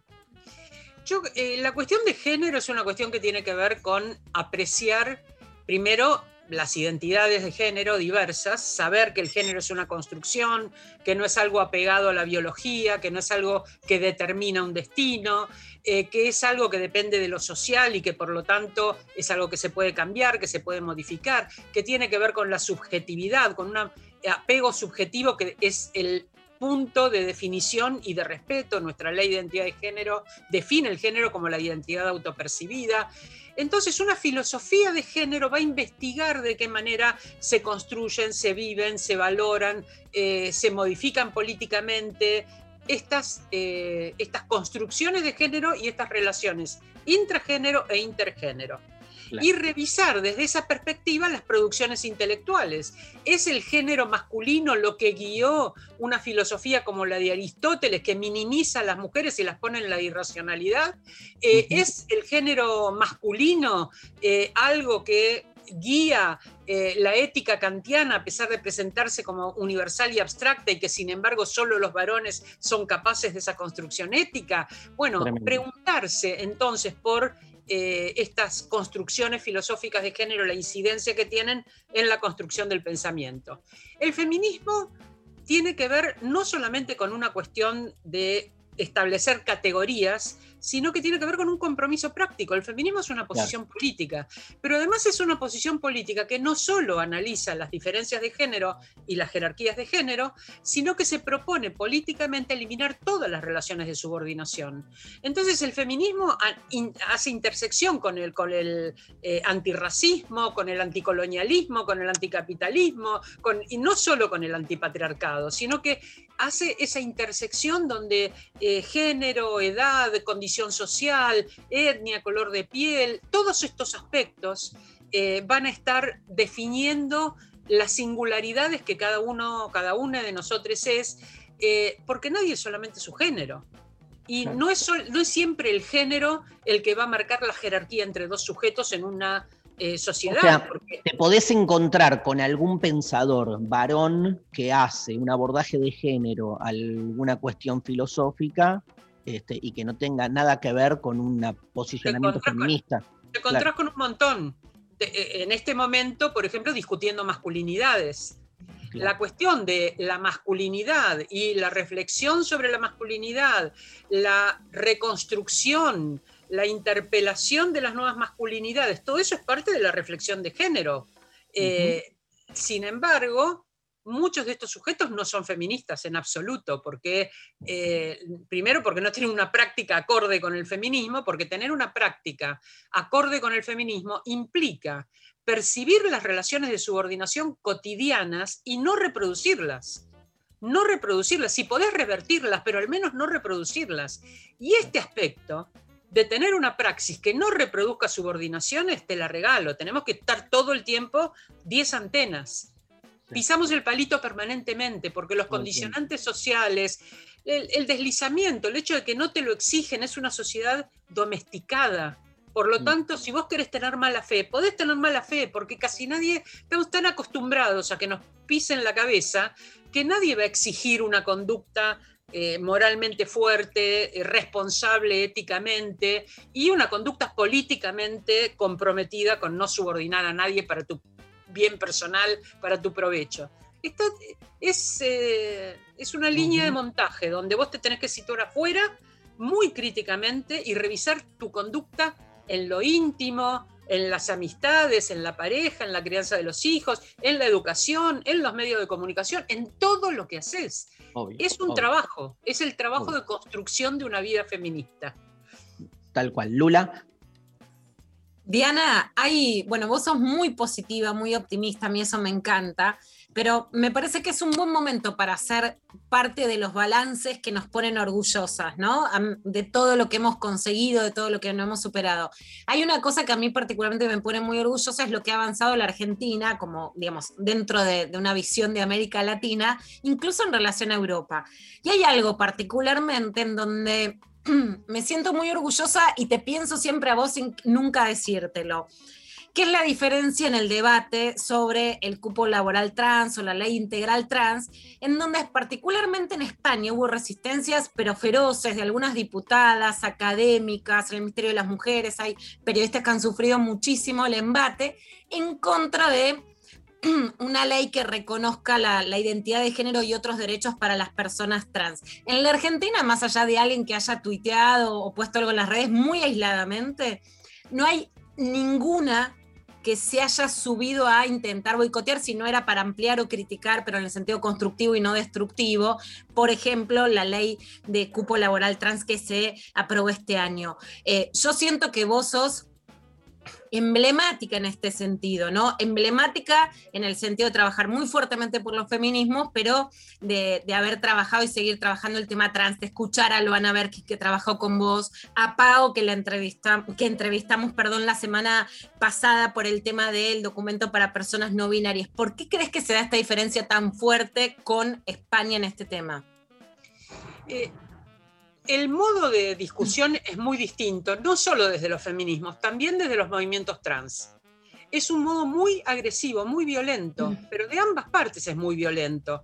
Eh, no puedo decir, bueno, estamos en, en un feminismo que eh, toma una violencia impropia del feminismo, porque el, feminismo ha sido sistemáticamente la alternativa a debates violentos y a discusiones violentas. Es una reflexión, en todo caso, que te permite una praxis distinta para que no triunfe el más fuerte, porque ya sabemos que las mujeres no entramos en esa posibilidad de que triunfe el más fuerte. Entonces, eh, hay una posición eh, rigurosa por parte del feminismo, pero también hay por parte de los movimientos trans posiciones muy duras de amenazas, de violencia verbal, etc.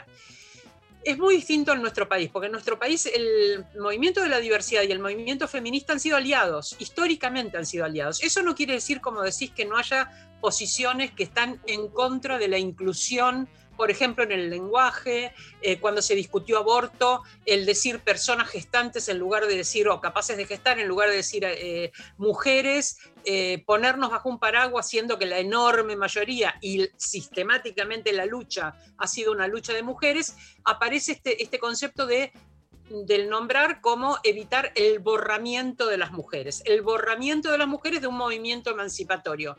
Ese argumento yo lo entiendo, he leído uh -huh. mucho de ambas partes y, y, me ocupé de leerlo porque yo quería saber dónde está el punto, dónde está el punto amenazante, el punto que hace, hace, decir estas personas no. Lo vivimos en nuestro país en los 90, cuando las eh, travestis, y eh, en ese momento no hablábamos tanto de personas trans, hablábamos de travestis, eh, gays, lesbianas y travestis, era como un, una ruptura del binarismo uh -huh. ahí. Querían venir a los encuentros de mujeres y al encuentro feminista. Y la discusión era no, no porque tienen pene. Entonces, discutir cómo las mujeres que tardamos décadas en salir de ese biologicismo que implicaba un destino, desde el 49 con, con, el segundo sexo, salir de ese determinismo biológico, ahora vamos a poner la condición genital como una condición, ¿y quién va a vigilar esa condición? ¿Quién uh -huh. se va a poner a decir quién entra y quién sale? ¿Cómo vamos a reconocer quiénes tienen pene y quiénes tienen vagina? ¿Y dónde se va a poner ese, ese límite, ese eh, feminómetro? Eh, todavía seguimos discutiendo estas cosas, porque por un lado aparecen estas restricciones, pero también aparece dentro de los múltiples feminismos el vos sos o no sos feminista, aun cuando sean mujeres. Eso es propio o no es propio del feminismo.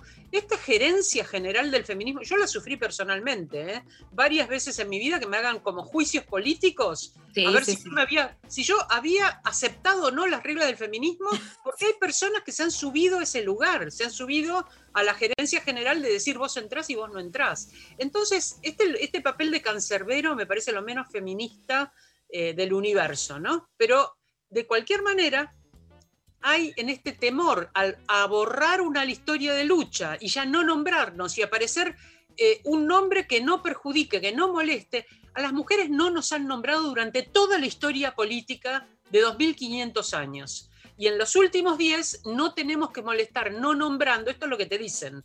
Ahora resulta que si no nombras se ofenden y nosotras venimos, hemos logrado recién en el siglo XXI que nos nombren y apenas lo logramos, inmediatamente viene otra identidad a subirse sobre ese logro para decir, no, ahora nos tienen que nombrar a nosotros que somos X. Esta es la queja, la queja es el borramiento y también hay debajo de esa queja la preocupación por el desplazamiento de lugares de mucho honor de feministas históricas, o sea, feministas con una trayectoria que eran reconocidas como las madres del feminismo o las abuelas del feminismo, ahora el tema, la luz de los temas está en otra parte y ellas quedan como un poco marginadas. Y esta cuestión de pasar del centro a la periferia, Mm. ah, si no lo decidiste personalmente, yo hace años que lo decidí personalmente, prefiero la periferia. Pero si vos te, si vos te gusta el centro, porque hay, eh, hay virtudes en los dos lugares, quiero decir, no es que uno es un lugar desventajoso, la periferia tiene sus Claro. ventajas.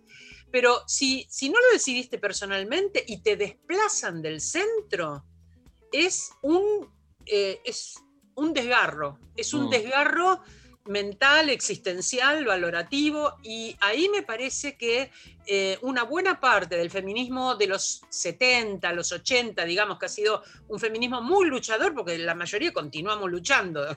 ¿no? Eh, o sea, vos ves eh, luchadoras de 90 años y que van y que se ponen la bandera y que se paran en la plaza, y es extraordinario eso, y tienen una potencia y todavía una energía utópica extraordinaria y hay que, hay que abrazarlas. Ahora, no poder eh, nombrar otros sujetos como sujetos de cambio es lo que le pasa a los dirigentes políticos cuando aparecemos las mujeres como sujeto de cambio, el movimiento de mujeres. Encima no pueden decir quién es la líder. No pueden decir, bueno, si vos pones a esta, Claro. ya arrastraste a todo el mundo, porque no hay, no hay un- una, una punta de una pirámide, tenemos otra manera de vincularnos. Es muy desorientador para los partidos políticos. Por eso creo que la campaña va a ser muy dura ahora. Y una de las cosas que me apena, y que ya lo vi en la, en la campaña anterior, es el amordazamiento de las mujeres en los partidos políticos. Cómo tienen que callar las propias, lo que protestarían en cualquier circunstancia cuando ocurre dentro de su partido, pacto de silencio, mordaza. Pero no es un límite, Diana, no es un límite para los feminismos la política partidaria. Absolutamente, yo creo que sí. Eso no quiere decir no tener una posición política, ¿no? Eh, y de hecho colaborar inclusive con un partido político. Pero si vos concebís que el feminismo es una posición política, tu definición de lo político parte del feminismo. Y además estarás en un partido, colaborarás, etc. Pero no perdés el horizonte de que dentro incluso de tu partido vas a poner rigurosamente determinado tipo de condiciones. Claro. Y esto no pasa, no pasa por el modo en que se hace política, no pasa porque lo- el otro día recordaba con Raúl Zaffaroni eh, la primera legislatura que hubo, que era una legislatura absolutamente de lujo en la ciudad, porque eran los cuadrazos del universo y las feministas que habían eran extraordinarias. La comisión de la Dora mujer- Barrancos, la, la asamblea constituyente, digamos, de la ciudad de Buenos Aires, que estuvo Dora Barrancos, bueno, María José Lubertino que va a la Tetaí, Zaffaroni. María, estaba María Elena Lanadeo, estaba Juliana Marino, eh, estaba, bueno, había realmente unas figuras, este, Gabriela. González Gas, unas figuras feministas de la política, todas juntas ahí armando la, la ciudad de Buenos Aires. Eh, se hizo un código contravencional que penalizaba la prostitución y era casi al final del periodo legislativo. Una sesión durísima, yo era defensora del pueblo en ese momento. Fui a hablar con todas ellas y varias me plantearon que sus partidos ya les habían advertido que si levantaban la mano eh, o que si no levantaban la mano, digamos, si no votaban el, el endurecimiento contra las personas en prostitución y su prohibición de estar en la, este, de estar en, en- la vía pública, era La porque había pública- mucha presión de, eh, eh, había lo que se llamaba una zona roja en Palermo, y había mucha presión inmobiliaria, económica y de los vecinos, digamos, de mano dura en contra de especialmente las, las travestis que eran las que ocupaban la calle en ese momento. Claro, entonces eh, en ese momento nuestro pedido era no voten en contra de las mujeres. Es una cosa loca esto. Votar en, eh, en algo que no es un delito. La prostitución no es un delito. El delito es el proxenetismo, el delito es la explotación sexual, pero no la prostitución, el ejercicio de la prostitución. Bueno, algo que es un delito, que no es un delito, está penalizado. Es inconstitucional. Nunca pude, ni como defensora del pueblo que denunciamos la inconstitucionalidad, ni como legisladora que intenté derogar ese, ese artículo, no lo pudimos hacer porque la explotación sexual sostiene la política. El dinero Tremendo. negro de la política, el dinero informal de la política, para no usar un término que es degradante para la negritud que tanto amo, eh, ese dinero informal proviene, entre otras cosas, de la explotación sexual. Entonces, los políticos no quieren derogar ese artículo. Incluso se burlaron de mí en la legislatura, en la sesión enormemente, diciendo que ellos, me dice el presidente de la, de la comisión de, de presupuesto, no se preocupe, diputada, que nosotros vamos a ir a controlar que paguen sus impuestos.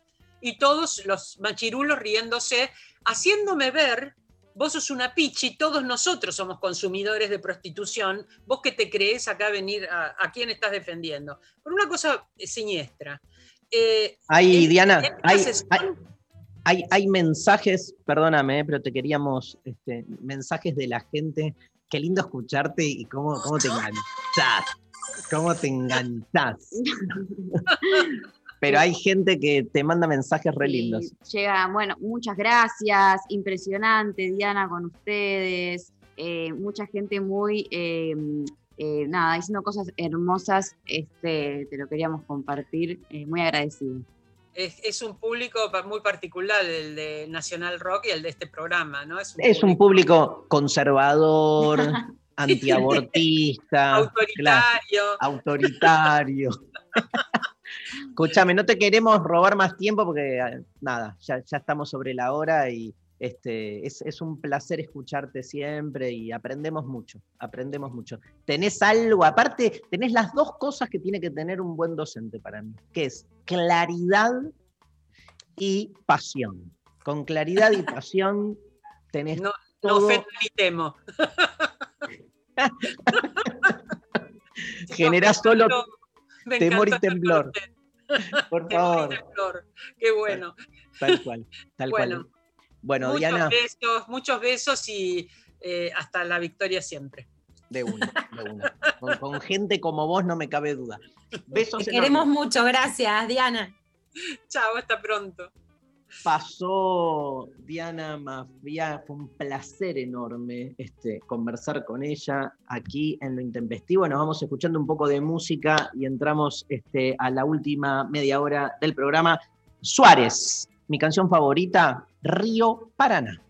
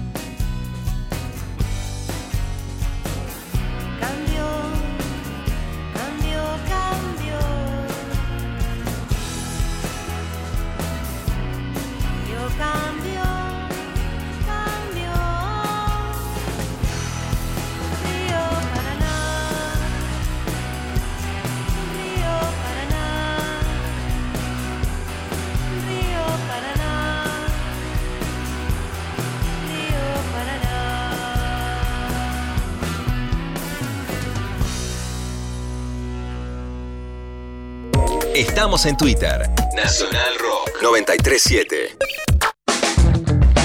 Maga con Tomás Rebos. Ahora también por Twitch. Hay cosas que todos nosotros pensamos que llevamos adentro y que no lo podemos decir. Nacional Rock 937. Y necesitamos a alguien que lo diga por nosotros, incluso para putearlo, ¿eh? Todos fuimos. Todos somos. Todos podemos ser. Y un día comenzó una pandemia por el COVID-19 y aprendimos que es necesario el esfuerzo de todos y todas. En la pandemia de los siniestros viales también. Cuidémonos entre todos y todas. Bajemos la velocidad. Soy Alba Sáenz de Conduciendo Conciencia para Nacional Rock. Yo me comprometo con la vida. Los jueves a las 20, Atajo. Atajo. Un proyecto paralelo y electrónico conformado por Vanini Florent se llama Los Pilotos y es la banda que tenemos en el episodio de hoy, donde encontrarán pop, guitarras y música electrónica. Albina Cabrera te invita a recorrer lo más fresco de la música alternativa iberoamericana. Jueves, 20 a 21. Mm, Se cumplen 10 años exactamente de nuestro primer disco. Quería transitar por terreno de la música electrónica, a la que Floren y yo siempre hemos sido muy aficionados. Por 937 Nacional Rock. Hace la tuya. Hace la tuya. 11 39 39 88 88. Nacional Rock. Clavada de noticias con Luciana Pecker. Solo verdad. Solo verdad. Por más peligrosa que sea. Bueno, muy bien. Eh, hay clavada de noticias porque seguro que está todo re Ruth, te lo mando por tranqui, ¿no? Acá estamos en la clave. Nosotros nos seguimos mandando de todo con Evangelina Díaz, que hacemos superproducción. Está todo súper picante, Mari. Viste que además a veces hay fenómenos que no controlas, que no puedes prever. De repente está todo tranquilo, viene todo muy machista y vos Sí. decís, pero ¿cómo la dejan pasar? Y de repente estalla. Este país es muy así, la Argentina es muy Sí. así. Sí, es como muy, muy intempestiva la Argentina. La Argentina es muy intempestiva y además, Mari, pasa lo mismo con los derechos humanos, con la represión policial, con la economía. Hay momentos que decís, la derecha avanza, avanza, avanza, avanza, y vos decís, pero ¿dónde quedó todo lo que hemos construido? De hecho, cuando una puso el cuerpo, salió a la calle, fue a marcha, decís, ¿qué pasó? Y de Sí. golpe es como, hasta acá.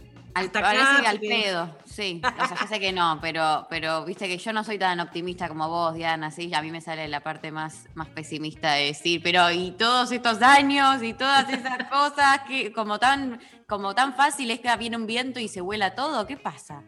¿Qué pasa? Bueno, de golpe, la- la- los tweets de Fernando Iglesias, que además, porque esto no lo podemos mostrar en audio, lo que hacían era mostrar a Florencia Peña y a otras mujeres en, en ropa sexy en- y en posición, digamos, sexual, causaron realmente un revuelo, un hasta acá, ¿no? Creo que obviamente cambia que sea Florencia Peña en el sentido que en, el sentido de su palabra pública, de su personaje, más allá de que también es denostada, en que sale a contestar fuerte, lo cual habla Mari en el sentido de lo que hablábamos el lunes, de cuánto hay que correrse, que si te corres también te ganan el discurso, porque si no hubiera contestado Florencia Peña, no se hubiera generado este revuelo, ¿no? O sea, a veces una se puede correr, recién Diana habla- hablaba de periferia y centro. Yo creo mucho que no hay que ocupar siempre el centro, que la periferia está buena, que hay que elegir las batallas, que no hay que darlas todas, que no hay que estar en el pico de la exposición o, de, o que hay que someterse a, a cualquier cosa por ocupar lugares. Pero también cuando te corres del todo es cuando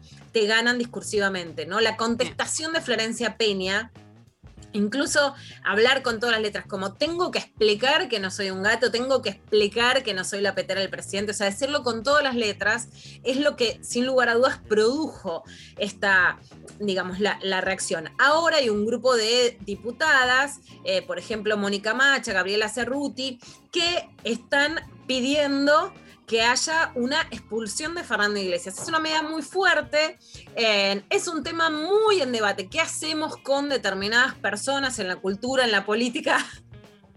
Yo adivino la posición de Darío, no sé si voy a ganar o no, porque eso es lo que tiene. A ver. Que yo adivino, pero, por ejemplo, yo creo que Darío no estaría a favor de la expulsión de Fernando Iglesias, pero no lo sé, porque es más de ir por la libertad que por la censura. Creo, pero no lo sé. Yo lo que creo, no, no, no lo tengo muy claro. Lo, lo que sí me parece es que habilitas con ese procedimiento, digamos, este, expulsiones después, digamos, este, por criterios varios. Entonces, que así como, digamos, se expulsa a un diputado en función del criterio de la misoginia, se pueden utilizar después, es como que sentás un precedente para que después este, alguien diga, no sé, este, lo echás a otro por populista, ¿entendés? Como que se termina dando una batalla cultural en este, cuál es el criterio que legitima echar a alguien. En ese sentido, termino respetando claramente la democracia electiva como criterio, digamos, último de toda decisión. Entonces, Bueno, Dari, pero lo, es- lo interesante que no se tiene en cuenta es que eso ya se hizo en dos casos en los que sí, además ahí cambiemos o la oposición que en general corre en principio a las diputadas o a las personas que son militantes del Frente de Todos, pero también a las periodistas que somos feministas como si lo fuéramos, que es el caso de Alperovich, que siente un precedente porque fue sacado para que la denuncia por abuso sexual eh, pudiera desarrollarse sin impunidad, aunque tenga impunidad igual por el poder que ejerce, pero fue sacado del Senado y uno de los argumentos era si no lo van a hacer. Y un caso todavía más emblemático, porque no hay una denuncia penal, es el de José Luis Ameri, que era del Frente de Todos, que toca una teta en un Zoom. No es algo que Claro. ni siquiera estaba en el código de disciplina. Yo soy de las personas que dije sí.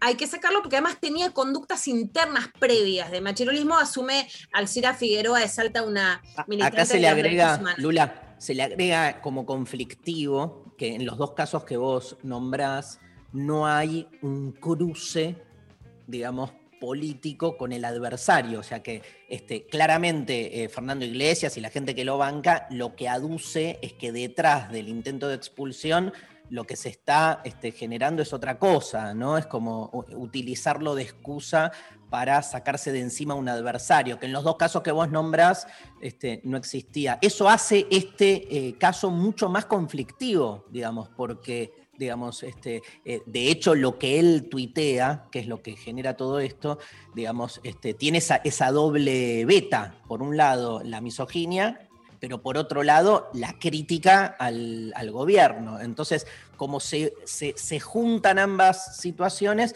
eh, el que se junten termina siendo una cagada, digamos, porque permite que entonces vos después argumentes de acuerdo a lo que te convenga. Es cierto, y por eso me, me parece que es un debate interesantísimo, que no hay, como siempre decimos, una, una posición única, sino muchas, y que lo permite, pero en ese caso sí, digamos, no es que cambiemos, podría decir, y ustedes defendieron a los abusadores o a los machirulas de su fuerza. Eso no es cierto. La interpelación dentro del Frente de Todos y lo que él pedimos, las prestas feministas al Frente de Todos, fue más fuerte que lo que hoy se pide a Fernando Iglesias, ¿no? Que tuvo que dejar su cargo. Yo iría por una, pos- digamos, a ver, yo iría por algo que no sea impunidad total, porque si no sigue y rebalsa, y tampoco por la expulsión. Yo iría por una sanción. Esa, esa sería mi posición para, para ser clara. Y sí, también sobre lo de Wolf quiero decir dos, digamos, dos cosas. Una, que en, en el libro Sexteame, que yo hablo de las incogibles, hay un tuit de él que es muy claro que dicen, todas las feministas son incogibles y Waldo Wolf es el que dice sí todas. O sea, esa idea de la venganza sobre mostrar a las feministas como indeseables es uno de los ejes paradigmáticos. Lo otro que a mí me molesta mucho, que es el tema de la violación a los derechos humanos de las mujeres, Waldo Wolf supuestamente es el que lo defiende y dice el Frente de Todos no hace nada. Bueno, lo que queda claro frente a las que además defendemos frente a un aparato muy fuerte, digamos, de, de Formosa, de Infran, que sí se violan los derechos humanos en Formosa, es que no le importan las mujeres de Formosa, porque es absolutamente misógino. Entonces que ahí hay una utilización también. Pero bueno, dentro de este abanico vamos Lula, a escuchar... Sí. Una, una cosita más. Eh, también vale decir que, si no me equivoco, tanto Wolf como Iglesias votaron a favor del aborto. Exactamente, Dari. Es algo muy emblemático porque sí, no solamente, digamos, ahí también hay posiciones que son interesantes y lo que pasa con Fernando Iglesias la noche, la madrugada, ¿no? Que estábamos ahí. Primero que son sectores que se denominan liberales, entonces, incluso dentro de Cambiemos no pudieron digamos, sostener las posiciones más conservadoras y, denominándose liberales, no podían estar en contra del derecho a elegir. Sí, claramente, después forman parte de una articulación que intenta detener en el Senado la ley que vuelva a diputados, con lo cual se iba a frenar. Primero la apoyan, pero después la obstaculizan. Y lo que sí pasa la noche de la aprobación en diputados, que fue muy fuerte, es que termina fue un acto, el acto político más importante que logramos las mujeres en la Argentina. Por supuesto, yo estaba ahí en la madrugada del, del, del, 29 al 30 de diciembre y Fernando Iglesias toma la palabra y termina gritando y ese acto que era protagónico de las mujeres como ningún otro, lo termina monopolizando y gritando porque se oponía a que quede, eh, tal como había sido redactado, la posibilidad de generar abortos no punibles fuera del plazo de las 14 semanas, que es como quedó la ley pero toma, viste, cuando dijimos nos tenía que arruinar la noche, o sea, fue, no puede soportar el protagonismo de las mujeres, aún habiendo votado a favor de la ley de aborto legal, se pone a discutir a los gritos con masa, después de hecho viene Ritondo también completamente sacado, a gritarle a masa por quienes estaban en los palcos, ¿no? En una actitud digamos, de un machismo que fue muy agresivo en ese momento, con, con, el, con la Cámara de Diputados, por supuesto, llena de mujeres que estábamos expectantes para poder festejar. Si querés, Dari, escuchamos lo que dicen Patricia Munir, que es una diputada que critica frente a estas diputadas que están pidiendo la expulsión de Fernando Iglesias. En realidad no es la primera vez que el diputado Iglesias tiene este tipo de actitudes. En el recinto, en la Cámara de Diputados, vive agrediendo a la oposición en general y a las mujeres en particular. Eh, a las ahí presentes y también a mujeres como nuestra vicepresidenta. Demuestra claramente su actitud de odio hacia las mujeres, de misoginia, y me parece que las legisladoras y los legisladores tenemos que demostrar en la práctica lo que llevamos al, discurso. Eh, hemos votado en todo este tiempo infinidad de leyes que tienen que ver con el respeto y la preservación de los derechos de las mujeres y de las diversidades. Eh, y entendemos que esta actitud del diputado Iglesias, que fue celebrada por otro diputado de la oposición, como el diputado Wolf, deben terminar, deben cesar para construir, lógicamente, una sociedad mucho más justa.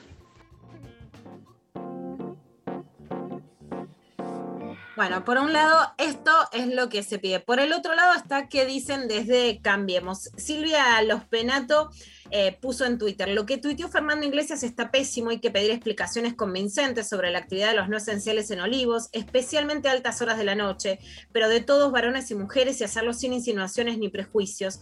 Festejar un cumpleaños cuando se lo prohibís al resto de los ciudadanos es una falta de ética suficiente para que rindan cuentas. Como no tengo doble vara, puedo criticar a un compañero de mi espacio político sin peros, ojalá un día todos tengan esa libertad y coherencia. Bueno, la verdad es que la frase más fuerte sobre Fernando Iglesias es pésimo. Ahora, sobre esta demanda de que las mujeres como María Eugenia Vidal o, o, Silvia Los Penatos se expresen ahí, tengo una doble, tengo un argumento y tengo otro, digamos, ¿no? A ver. Primero, me parece que pedirle a las mujeres que hablen es todo el tiempo poner en las mujeres el peso de que tienen que responder por el machismo de los varones. En el documental que lo pueden ver en Netflix de Alexandra Ocasio de AOC, ¿no? De Alexandra Ocasio Cortés, le dicen a ella que por qué se reunió con uno que está acusado de algún tipo de violencia. Esa es, ¿por qué yo tengo que responder por él, no? Y esa frase me parece muy emblemática. Cual, a cualquiera, digamos, a, a, mí me pasó infinidad de veces, ¿no? Te piden respuesta porque hiciste tal o X cosa por un varón. Andé pedíselo a un varón, porque se la pedís a una mujer. En el caso de, incluso de, de Juntos por el Cambio, me parece muy claro que eh, fueron a pedirle a Patricia Bullrich, aun cuando está sinceramente en las antípodas de lo que yo pienso, que sea ella, o sea, la mujer la que dé el paso costado. A Vidal la criticaron por supuestamente ser poco crítica en el 2020 y ahora es a la que le piden que salga contra el machismo. O sea, hay una exigencia sobre las mujeres y un machismo que es claro. Por otro lado, sí hay otra cuestión, que la Argentina tiene una participación política de las mujeres que es muy alta, tuvo cupo de 30% y tiene paridad del 50%, y un impulso muy fuerte a que ocupen cargos ejecutivos. Al principio de la democracia, cuando vuelve Alfonsín, la cantidad de mujeres en la Cámara de Diputados era 4%. O sea, si hubiera sido por el mérito propio, las mujeres no hubieran llegado a lugares de poder. Llegan por un mandato y una construcción colectiva. Entonces, ahí tengo un pensamiento. No es que las mujeres tienen que responder todo el tiempo por el machismo de los varones, pero a la vez llegan por un mandato y una lucha política a los lugares que ocupan. Y no pueden soltar la mano de que no estarían todas ellas ocupando esos lugares si no fuera por un movimiento de mujeres que, si hay este nivel de violencia política, se retrocede muy claramente. Pero bueno, esto era lo que decía tibio, tibio, tibio María Eugenia Vidal.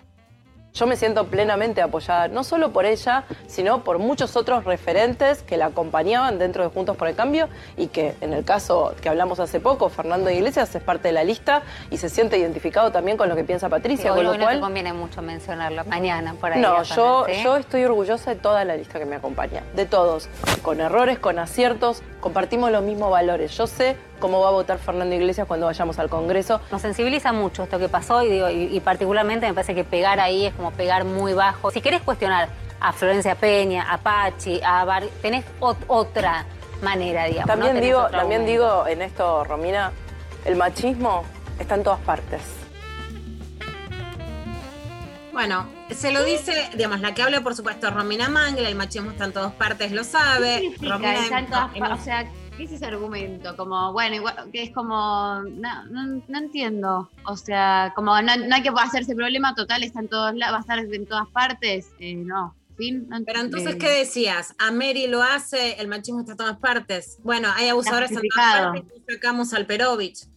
Claro. No es así. O sea, no es así en la política. Se da un ejemplo y además, si el machismo está en todas partes, conseguimos leyes de paridad del 50%, no hay 50% de paridad en los medios de comunicación. Entonces, las mujeres en la política llegan con un mandato de generar lugares abiertos para que las mujeres puedan hacer política que no es igual a todos, ¿no? Y ahí hay un, hay un cambio. La verdad que estoy orgullosa de todos mis compañeros, no es la frase a decir después de semejante eh, machirulismo. Por supuesto, se sabe además que Fernando Iglesias fue él, la, digamos, Mauricio Macri perdió todo el poder que venimos hablando en estos días, pero en las listas pidió por su ex secretario que tiene problemas judiciales, supuestamente para pedir fueros de Darío Nieto con las complicaciones con distintas causas legales, y por Fernando Iglesias que se estaba quedando fuera, y lo pidieron los sectores tipo Campanella, que lo que decían es, los que criticaron terminan castigados Sí. en esta lista, y los que se callaron, bueno.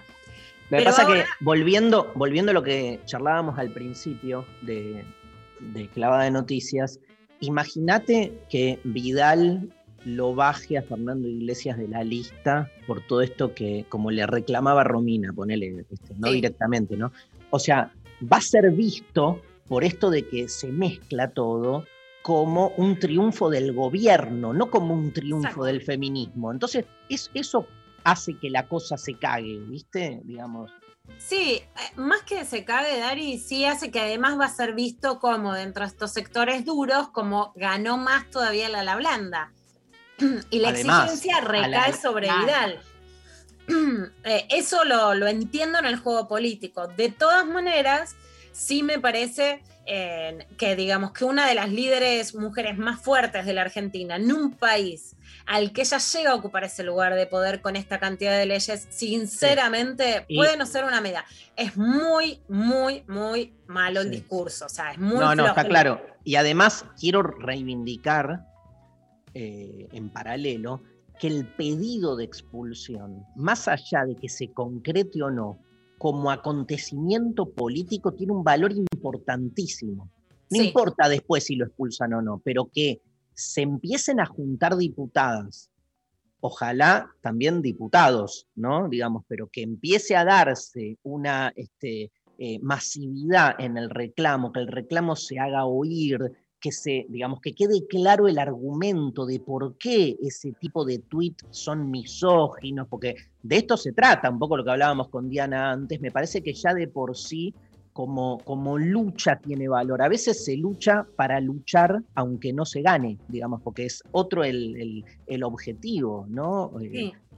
Yo creo en, en- en un camino que no es necesariamente fácil, que es ni todo punitivismo ni toda impunidad. Hay algunos límites que en algunos momentos son necesarios que se entiendan y, y hay, digamos, y no, no, el- no necesariamente siempre el camino es la sanción, pero hay algunos límites que son necesarios para que las mujeres puedan seguir trabajando en política. Mira ayer lo que pasaba también con Martín Tetaz, que pasó más desapercibido sobre una analogía que bueno, no te la voy a venir a contar a vos, Darío. La A ver. política, las mujeres y el nazismo y la idea de Cristina igual Führer. Las pasos sirven justamente para poder zanjar, esa es la mejor tecnología que tenemos para que funcione la democracia. A nosotros nos gusta eso, nos gusta la democracia. Por supuesto, en el partido de enfrente hay un Führer que dice, es por acá, y pone el dedo y dice, vos sí, vos no. Bueno, nosotros preferimos que la, la lista la acomode la gente. Además, Aparte- dicen, hay un, no es Alberto, ¿no? Están todo el tiempo No, no. hablando de Cristina, asimilando a, a Cristina. una, una Führer. Mínimo, claro, respetame el género, querido. eh, mínimo. Eh, no, no, No, yo creo que los, hay, hay como una especie de autodisciplinamiento en el sentido Foucaultiano, o sea, de que hay como una especie de eh, auto eh, percepción de, de- de estos candidatos, de los candidatos de la lista de Vidal, de tener que ser más duros de lo que son, porque eh, esto es lo que se armó en, en- en la opinión pública, ¿no? Como est- esta idea nosotros la repetimos, de la lista Sí, moderada, entonces ellos juegan contra esa idea de moderación. Lo que hay que entender es que, digamos, eh, a mí lo que me falta ahí entender, me, me estoy yendo por, por la tangente, pero no importa, pero eh, En- es la cuestión, eh, es la encuesta, es la cuestión estadística, o sea, este, ¿qué vota el, el- el votante de Capital? Vota. El votante de Cambiemos prefiere una lista moderada o una lista más extrema. Eso es lo que no me queda claro, porque claramente gana en la conformación de la lista el ala moderada, pero se supone que entonces tienen una mayor representatividad. Eso, digamos, este, me parece que el, el- el decir Führer claramente tiene que ver con esta asociación permanente. Este, digo, venimos de una elección donde Donald Trump decía que este, Biden era el, el- comunismo, el socialismo en Estados Unidos, o sea, se entiende, digamos, este, ese tipo de, hacia dónde terminó yendo la política, ese ti- tipo de contienda discursiva. Pero me parece que lo interesante de analizar es eso, es este, qué va a pasar en el resto de la campaña, si va a ganar el discurso más moderado o el discurso más extremo. Sí, y qué nos deja la experiencia Trump en la política, ¿no? Estados Unidos justamente siente que lo alejó, por ejemplo, de la geopolítica. Biden viene, que nosotros somos quienes lo estamos recibiendo, pero en parte la guerra Pfizer-Sputnik, que vamos ahí, Pfizer, Moderna, Sputnik, que tiene que ver con Trump, nos hizo quedar mal parados, hizo retroceder a Estados Unidos con sus barbaridades, volvamos a ocupar el lugar geopolítico que ocupamos, porque diciendo estas barbaridades no nos fue bien. Si fuera un medio, claramente decir Führer, demonizar, etcétera, la gente ve más a Babi Echecopar y a Viviana Canosa que un periodismo moderado, ¿no? Ahora, también podemos pensar eso. La política es algo más que, lo, digamos, que el control remoto. Y ¿no? sí, sí, porque si no, no se explicaría muchos resultados electorales. Digo, Sí, el- ahí hay algún límite en las sanciones que también me parece interesante, ¿no? Que es, podemos pensar que el libre albedrío, perdón, puede jugar un poco más a la derecha, pero si eso tiene que tener límites en la institucionalidad o no, yo creo que sí. Yo creo que no se puede sugerir que Cristina Kirchner es una Führer, porque además a cualquier mujer que ejerza algún nivel de liderazgo, se la trata de similar manera. No creo que sea justo con Cristina, pero es cierto que es una persona con autoridad y con rasgos autoritarios que la hacen sostenerse en el lugar que se sostiene. Y no es cierto que sean muchas más las que pueden estar a favor o en contra a la altura a la altura de esa autoridad para sostenerse en lugares de poder. Entonces, ese Führer que es a Cristina, obviamente expulsa a muchísimas más. Y si querés pasamos de ahí un se nos va, las se no- Se nos fue, se nos fue el programa. Este no fue el programa, ni me di cuenta, Se embaladísima, nos fue el embaladísima. programa, pero te, di- te doy una buena noticia. Mañana nos vemos. Ah, bueno. Siempre nos queda mañana. Mañana la seguimos. ¿Qué nos quedan? Las vacunas. Bueno, retomamos con ese tema Combineta, cóctel de vacunas. ¿Con Vamos. qué, ¿Con qué lo combinás?